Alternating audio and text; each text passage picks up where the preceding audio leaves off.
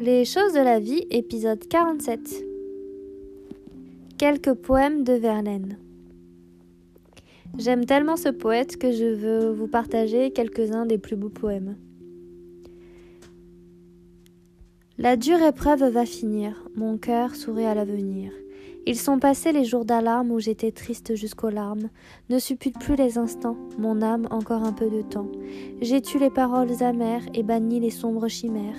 Mes yeux, exilés de la voir de par un douloureux devoir, moi, oreille avide d'entendre les notes d'or de sa voix tendre, tout mon être et tout mon amour acclament le bienheureux jour où seul rêve et seule pensée me reviendra la fiancée.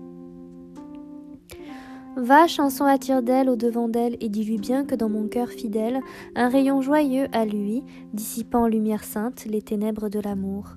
Méfiance, doute, crainte, et que voici le grand jour. Longtemps craintive et muette, entendez-vous? La gaieté, comme une vive alouette dans le ciel clair à chanter.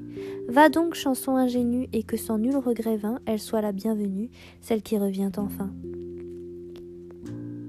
Hier, on parlait de choses et d'autres, et mes yeux allaient recherchant les vôtres, et votre regard recherchait le mien, tandis que courait toujours l'entretien.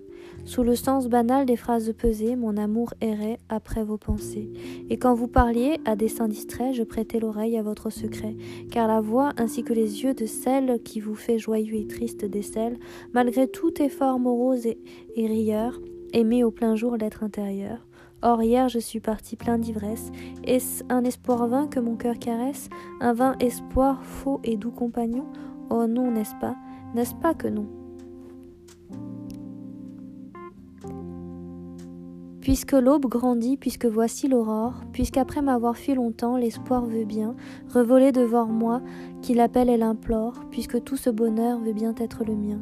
C'en est fait à présent des funestes pensées, c'en est fait des mauvais rêves, ah, c'en est fait surtout de l'ironie et des lèvres pincées, et des mots où l'esprit sans l'âme triomphait.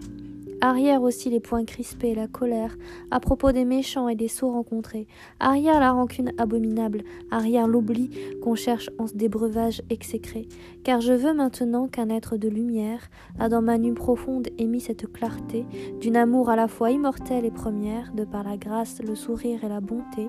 Je veux, guider par vous, beaux yeux aux flammes douces, par toi conduit aux mains où tremblera ma main, marcher droit, que ce soit par des sentiers de mousse, ou que rocs et cailloux encombrent le chemin, oui je veux marcher droit et calme dans la vie, vers le but où le sort dirigera mes pas, sans violence, sans remords et sans envie, ce sera le devoir heureux au gai combat. Et comme pour bercer les lenteurs de la route, je chanterai des airs ingénus, je me dis qu'elle m'écoutera sans déplaisir sans doute, et vraiment, je ne veux pas d'autre paradis.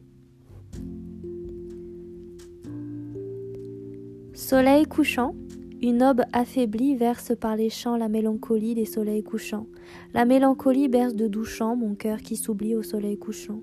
Et d'étranges rêves comme des soleils couchants sur les grèves, fantômes vermeils, défilent sans trêve, défilent pareils à des grands soleils couchants sur les grèves.